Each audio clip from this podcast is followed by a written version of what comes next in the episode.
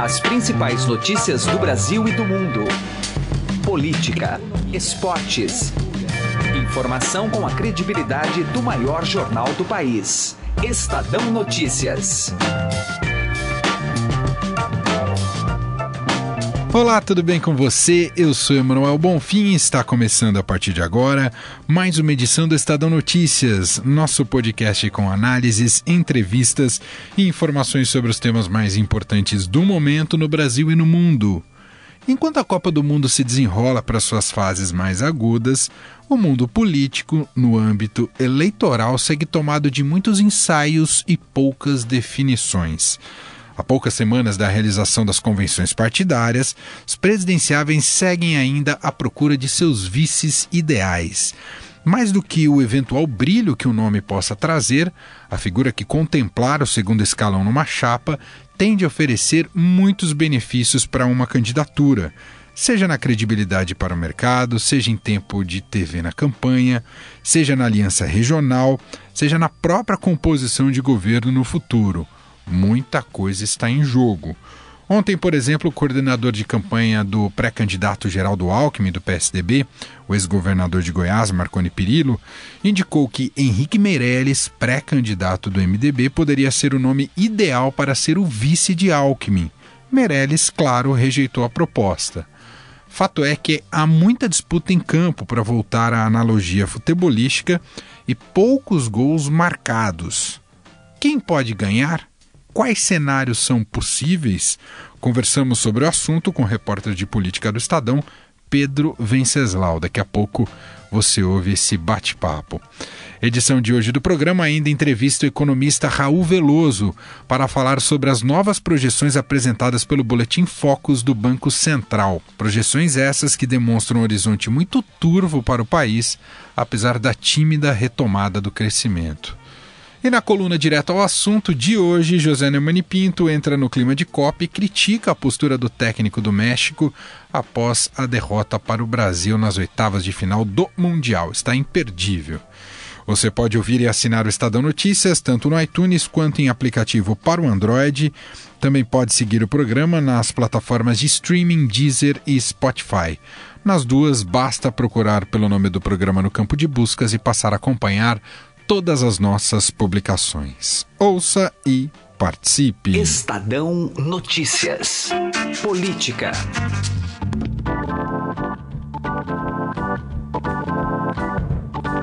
A gente vai bater um papo agora com o repórter de política do Estadão Pedro Venceslau e o assunto são, digamos de uma maneira geral, é a falta de vices ou a falta de definição de vices para os candidatos presidenciáveis, né, os pré-candidatos à presidência da República. A gente sabe que isso significa muito em termos de alianças uh, regionais, em, em, termos de tempo de TV, em termos também de cooptação de mais eleitores. Tudo bem com você, Pedro? Olá, Emanuel. Bom, ontem tivemos, Pedro, essa investida do PSDB verbalizada aí pela, pelo Marconi Perillo, que é o coordenador do, do programa, da campanha né, do, do presidenciável Geraldo Alckmin, dizendo que o vice ideal do PSDB, por exemplo, seria o Henrique Meirelles, que é colocado como o pré-candidato do MDB. Mas fato é, dado, independentemente dos desejos, quase ninguém tem vice até agora, né, Pedro? Pois é, faltando menos de 20 dias para as convenções partidárias, só o Boulos, que é candidata, uma candidata vice, que é a Sônia Guajajara, né? E dos candidatos ali, nenhum definiu ainda quem vai ser o seu companheiro de chapa. Essa indefinição se arrasta e uh, começam agora as conversas para valer, né? Para definir quem vão ser uh, os candidatos e os parceiros dos candidatos. Nessa declaração de, do, do Marconi Perillo, ex-governador de Goiás, que agora assumiu a coordenação política do Alckmin, foi uma reaproximação com o MDB, foi um sinal para o mercado, mas efetivamente essa não é a prioridade do Alckmin. O Alckmin tem como prioridade nesse momento negociar com o DEM. E a conversa com o DEM está mais avançada, ele vai conversar essa semana com vários dirigentes do partido e tem um jantar na quarta-feira com o DEM e com outros partidos do chamado Centrão. Então a prioridade central do Alckmin é o DEM e, portanto, o DEM vai ter a primazia, digamos assim, de indicar o candidato a vice embora o Alckmin tenha ainda o sonho de ter como vice o, Álvaro Dias, senador, candidato pelo Podemos, porque ele é muito forte ali na região sul, uh, e outros partidos do centro também reivindicam essa vaga de vice do Alckmin. O Solidariedade, por exemplo, tenta emplacar o Aldo Rebelo como vice, e o PRB tenta emplacar o Flávio Rocha, que é candidato à presidência, mas tem emplacado ali 1% das intenções de voto. No caso ali do Ciro Gomes, o Ciro Gomes provavelmente vai é, deixar essa vaga de vice para o PSB. E o nome mais cotado nesse caso é o prefeito, é o ex-prefeito de Belo Horizonte, Márcio Lacerda, que por hora é candidato a governador, mas já deixou aberta, aberta a possibilidade de desistir de disputar em Minas para ser o candidato a vice do Ciro. O Ciro também, lá atrás, sinalizou que gostaria de ter um vice, disse isso na entrevista ao Estadão, que seria o vice da produção e do Sudeste, colocou o nome do Benjamin Steinbrück, que se filiou ao PP dentro do prazo e pode também ser o candidato a vice é, do Ciro Gomes, dependendo de como essa negociação avançar. Então está tudo em aberto, mas as coisas começam a se afunilar a partir de agora. Agora, Pedro, esse centrão, esses partidos do centro, incluindo o DEM, Solidariedade, eles estão mais próximos do, do ex-governador Geraldo Alckmin ou do Ciro Gomes? Olha, o DEM, o Solidariedade e o PRB estão mais próximos hoje do Geraldo Alckmin. Já o PP está dando sinais para todos os lados. O PP é um partido muito pragmático, está é, conversando com o Ciro Gomes, mas também está conversando com o Alckmin e está tá negociando. É um partido que tem uma bancada de deputados federais muito grande. E como eu disse, é, o, o Benjamin Steinbrück, que era até recentemente vice-presidente da Fiesp, o Benjamin Steinbrück da CSN, se filiou ao PP. Então, uh, pode ser que o PP caminhe para ir com o Ciro Gomes, que daria um bom tempo de televisão para ele. Solidariedade, muito provavelmente fecha com, com o Geraldo Alckmin, e a grande incógnita é o PR, um partido que também tem uma grande bancada de deputados federais, lembrando que isso dá ao candidato que tiver o apoio deles mais tempo de televisão, e o PR está negociando desde o Bolsonaro até o Ciro Gomes e ainda ventila a possibilidade de lançar o Josué como candidato a presidente. Mas o que eles querem, na verdade, é indicar o Josué como candidato a vice de alguma outra candidatura. E você acredita, no caso do Meirelles, que a gente começou nosso papo puxando essa investida aí do Marconi Perillo, o Meirelles deve ceder e buscar ser vice, por exemplo, no, aceitar ser vice numa chapa do Alckmin, ou Meirelles vai insistir até o fim na candidatura própria junto ao MDB? Pedro? O Meirelles não deu nenhum sinal até agora de que aceitaria ser vice de ninguém, pelo contrário, está gastando muito dinheiro do próprio bolso para fazer essa pré-campanha. Aliás, ele avisou o MDB que o MDB não vai ter que gastar nada com ele, que eles podem usar todo o dinheiro do fundo eleitoral público para as candidaturas a governador e deputado e senador nessa eleição. Por isso ele se tornou um nome que é aceitável por dentro do partido, né? É, ele está contratando gente, contratando marqueteiro, contratando gente de pesquisa, auxiliares, está com uma equipe muito grande, levou o marqueteiro Paulo Vasconcelos, que fez a campanha do Aécio Neves em 2014, está viajando para cima e para baixo de jatinho particular, enfim, é, está muito engajado nessa candidatura presidencial e tem dito que é isso ou nada. Então eu tenho sérias dúvidas. Agora, se acontecer uma pressão do MDB, do governo, do presidente Temer, para que o MDB feche com o Alckmin, pode ser que ele ceda. Isso ainda é uma incógnita. Para a gente concluir, Pedro, na sua visão, vice traz voto ou não traz, Pedro? A gente tem na história recente do Brasil vice virando presidente. Muitas histórias sobre isso. Agora, pois traz é. voto ou não traz, Pedro? O vice é uma, é uma questão realmente estratégica é, que, que leva em consideração dois aspectos. Primeiro, e o mais importante, é o tamanho do partido e quanto ele agrega de tempo de televisão. E segundo, é a questão regional. Geralmente o candidato a presidente escolhe um vice de outra região. Por exemplo, o Alckmin é de São Paulo, então para ele seria interessante ter um vice do Nordeste. Agora, para ser um vice é, de uma outra região, tem que ser um vice com voto.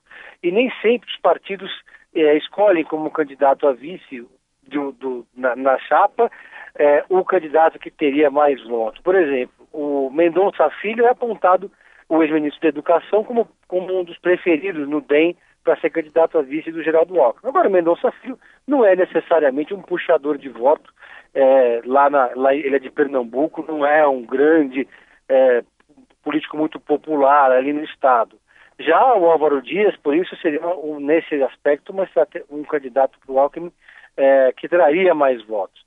Então é, é, um, é um jogo de xadrez e que o vice ele agrega eh, não só votos, mas também agrega em outros aspectos, né, como, por exemplo, a capilaridade partidária eh, do partido que vai apoiar o candidato. Né. Muito bem, está aí o repórter de política Pedro Venceslau falando ainda dessa, mais uma vez demonstrando quanto essa eleição caminha é, com muitas incertezas, inclusive no, no, no campo das negociações e das alianças. Quase ninguém tem vice até agora. Só o Vasco tem um monte de vice. Um abraço, Pedro. tá bom, um abraço. Estadão Notícias. Direto ao assunto com José Neumann e Pinto.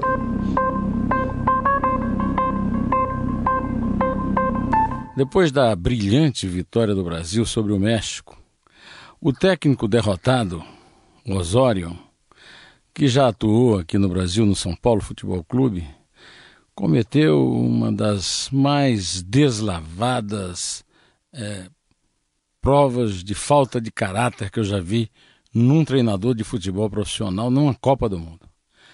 Depois de Neymar ter sido eleito o homem do jogo, ter feito um gol batido e o goleiro defendido para o Roberto Firmino fazer o outro, esse senhor, que não teve uma passagem brilhante pelo futebol brasileiro, teve o descaramento, a cara de pau, de dizer que os juízes da Copa do Mundo é, protegem Neymar caindo nas nas simulações que o nosso melhor jogador é, faz ao longo do jogo.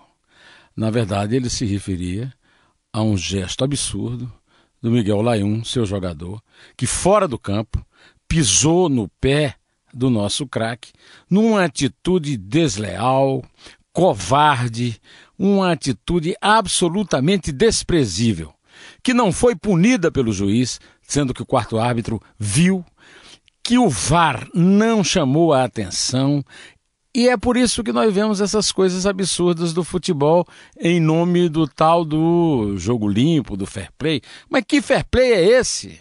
Ora essa, você é, dá um cartão amarelo para um jogador que foi comemorar um gol com a torcida e não dá um cartão amarelo, nem marcar falta, num canalha como esse, que age como mau colega e pisa no pé do adversário que ele não soube segurar. E o Osório, como técnico de um time que não chutou uma bola perigosa a gol no Brasil e vem com essa conversa, em vez de dar uma lição no vagabundo canalha que pisou no pé do Neymar, é o fim da picada e a FIFA é cúmplice. José Neumann e Pinto, direto ao assunto. Estadão Notícias. Economia. Greve dos caminhoneiros agrava, mas não é o único gatilho de projeções do boletim Focus, divulgado ontem pelo Banco Central. Essa avaliação foi feita pelo economista e ex-ministro Raul Veloso em entrevista à apresentadora Carolina Ercolim. A gente ouve agora. O assunto aqui é Boletim Focus, que é divulgado pelo Banco Central e reúne as informações mais importantes referentes a expectativas em relação à nossa economia.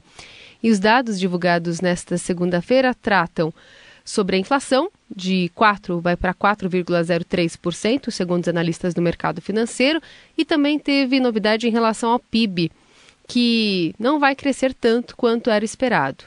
1,55%. Segundo a previsão para 2018 dos analistas, há um mês a expectativa de crescimento da economia para este ano estava em 2,18%. Vamos conversar mais sobre esse assunto, ampliando um pouquinho o olhar também, com o economista Raul Veloso, que é especialista também em contas públicas, ex-ministro do Planejamento. Como vai o senhor? Tudo bem. Bom, afunilando um pouquinho a análise sobre o PIB, né, de 2,18 para 1,55, a gente pode colocar no contexto a piora, especialmente por conta da greve dos caminhoneiros ou não só? É, eu acho que sim, ela está aí é, certamente influenciando uma revisão para baixo, além de outros fatores que já vinham atuando antes. Por exemplo? Ah, o principal para mim é uma piora nos indicadores de incerteza. Hoje existem indicadores que, de que a gente dispõe que mostram hum, com muita clareza quando os investidores privados estão numa onda favorável em relação ao país ou quando estão ao contrário, numa onda desfavorável. E a verdade é que é, de uns tempos para cá, é, a incerteza medida por esses indicadores voltou a aumentar, coisa que tinha parado de acontecer até meados do ano passado. Mas de meados do ano passado para cá, a incerteza parou de diminuir e voltou a aumentar. Quer dizer, há um pessimismo dos investidores privados de volta é, ao cenário econômico do país. É, infelizmente, é, é, essa é a verdade. Depois que o governo desistiu da reforma da Previdência, quando viu que não tinha condições, e começou a perder completamente a capacidade de aprovar coisas importantes no Congresso, essa situação começou a mudar para pior de novo. Quer dizer, é, voltamos a um quadro é, de aprofundamento, ainda que leve, daquele período de recessão que nós tínhamos aparentemente deixado para trás, mas não ficou para trás, voltou. E mais adiante vem essa história aí, do, essa barbeirada que fizeram com o preço dos combustíveis e voltou a piorar é, a, a avaliação que os investidores privados, porque essa é a variável chave hoje. E quando a gente analisa, o senhor mencionou, por exemplo, da questão da Previdência, que não foi um compromisso que o governo segurou por mais tempo, até pela fragilidade com que ele tem se sustentado, e, e os candidatos, os pré-candidatos à presidência também não estão tomando para si esse discurso, né, da real importância ou da austeridade necessária para se fazer a reforma da Previdência para quem assumir o Brasil em 2019. Isso também alimenta essa insegurança dos investidores que o senhor mencionou? Acaba aumentando, porque todo mundo, no fundo, gostaria de ver os candidatos falando naquilo que aparentemente, em torno do que já havia um certo consenso sobre o que é correto fazer. E aí todo mundo quer ver, ouvir os candidatos falarem isso. Mas eu acho que aí é um pouco de precipitação das pessoas, porque em toda a história eh, da, da minha vida em que eu acompanho isso, é, é, comum, o mais comum é você ver os candidatos fugirem de temas polêmicos. E aí dificilmente candidato vai falar que vai fazer reforma disso ou daquilo, quando aquilo significa impor alguma perda a alguém. Então, essa frustração, ela vai persistir até o final. Não consigo ver debate que entre nesse assunto para valer, porque é muito polêmico também. E a outra coisa é porque é polêmico. Eu não acho que a reforma que o governo estava fazendo e que todo mundo aí nos mercados financeiros começou a apoiar e, e ancorar uma visão favorável do que viria pela frente, que seja melhor.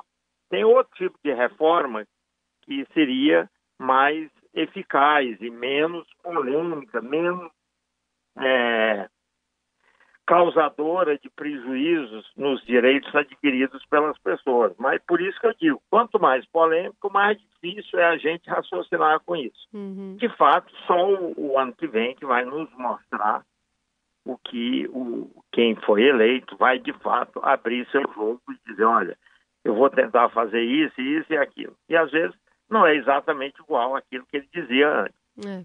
É, ainda sobre o boletim Fox, ele fez uma projeção para o dólar nesse ano. A previsão passou de 3,65 para 3,70 e para 2019 a expectativa continua em 3,60. Com esse patamar, o Brasil, e aí levando em conta todo o contexto mundial, que também não dá para prever muito, né, especialmente o acirramento entre as relações China e Estados Unidos, mas é, um dólar nesse patamar representa o que para o Brasil? Sr. Raul? Olha, isso me parece o que dá para a gente raciocinar como algo é, razoável para o momento que vivemos, porque há muita incerteza aqui dentro e incerteza lá fora. Eu confesso que eu até me admiro que ele não tenha subido mais. É que nós estamos numa situação no mundo é, que não tem nada a ver com o que ocorria há 20, 30 anos atrás, que numa situação dessa você teria já o dólar disparando. É que o mundo está inundado em dinheiro. Estando o mundo inundado em dinheiro, a tolerância com é, confusões nos países é muito maior do que era no passado. Então, eu acho que essa taxa de câmbio me parece bastante razoável como uma taxa que vai se sustentar aí por algum tempo. E graças a Deus que é assim. Também nós temos reservas expressivas no caixa, coisa que nós nunca tínhamos tido antes. Aliás, só são expressivas porque o mundo está inundado nelas. E aí, obviamente, sobra para nós. A gente melhorou aí em vários aspectos e foi isso que garantiu a entrada de tanto dinheiro. Muito bem, conversamos com o economista Raul Veloso, dando esse panorama a partir da divulgação do Boletim Focus desta segunda-feira. Muito obrigada, viu? Ok. O Estadão Notícias desta terça-feira vai ficando por aqui. Contou com a apresentação minha, Emanuel Bonfim, e produção de Gustavo Lopes e participação de Carolina Ercolinho. Diretor de jornalismo do Grupo Estado é João Fábio Caminuto. De segunda a sexta-feira, uma nova edição deste podcast é publicada. Tem tudo no blog Estadão Podcasts. Estamos também presentes na Deezer. Procure por este e outros podcasts do Estadão por lá e mande comentário e sugestão para o e-mail podcast@estadão.com. Um abraço para você, uma excelente terça-feira e até mais. Estadão Notícias.